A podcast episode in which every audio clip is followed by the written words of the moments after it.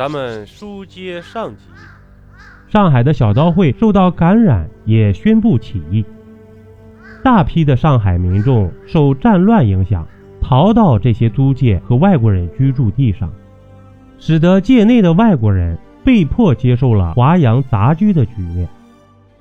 这些外国人组成的工部局，对租界和外国人居留地进行经营，其中租界拥有独立立法、行政、司法、警务等权利，从而将租界建设为了国中之国。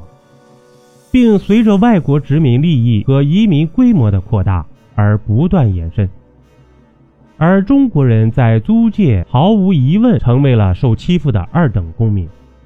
这虽然是分裂上海主权的行为，但客观上也给上海带来了先进的西方资本主义生产方式和思想文化，使得上海逐渐成为当时中国最西化的城市之一。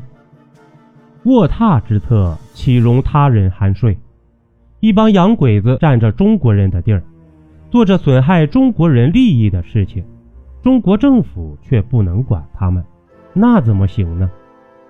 从19世纪70年代开始，上海先后发生的四名公所事件、小车工抗捐斗争、大闹公堂案等事件。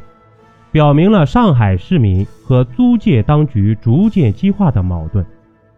一九一二年，辛亥革命推翻了满清政府，新成立的中华民国颁布了《中华民国对于租界应守之规则》。第一条规定，上海公共租界、法国租界两处，行政、警察等权均操于外人之手，应后大局抵定。再行设法收回。孙中山称赞租界内治理有方，但也主张租界是中国人的地盘，应当收回来。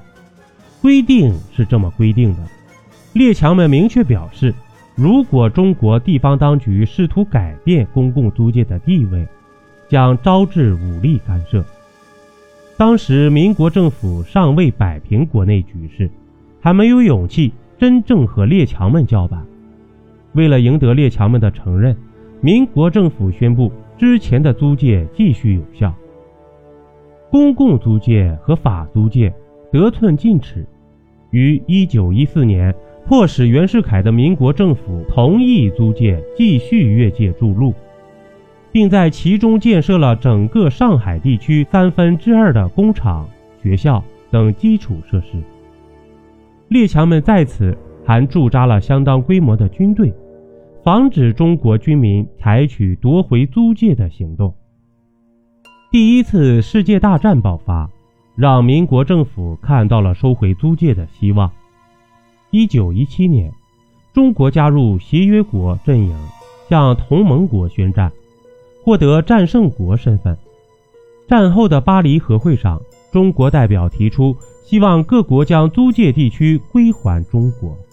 但是被无情地拒绝了。民国政府对此也毫无办法。同年，五四运动爆发，民族主义和爱国革命的风潮传遍全国。对于租界的存在，中国人民越来越无法容忍。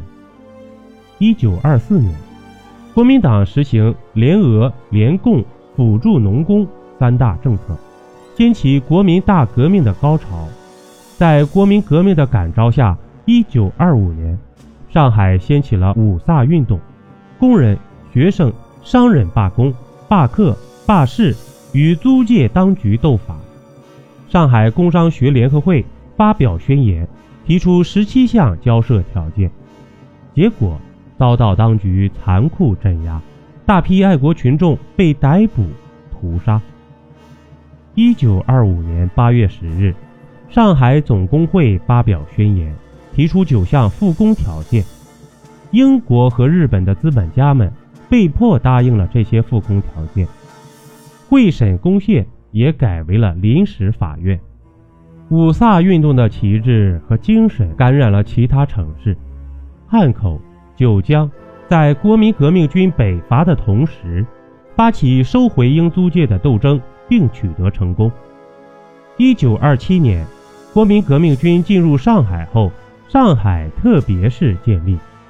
革命政府就租界问题与列强进行交涉，结果英美日派遣大批战舰云集长江沿线。蒋介石在亲英美的江浙财团的影响下，决定叛变革命。邀您继续收听下集。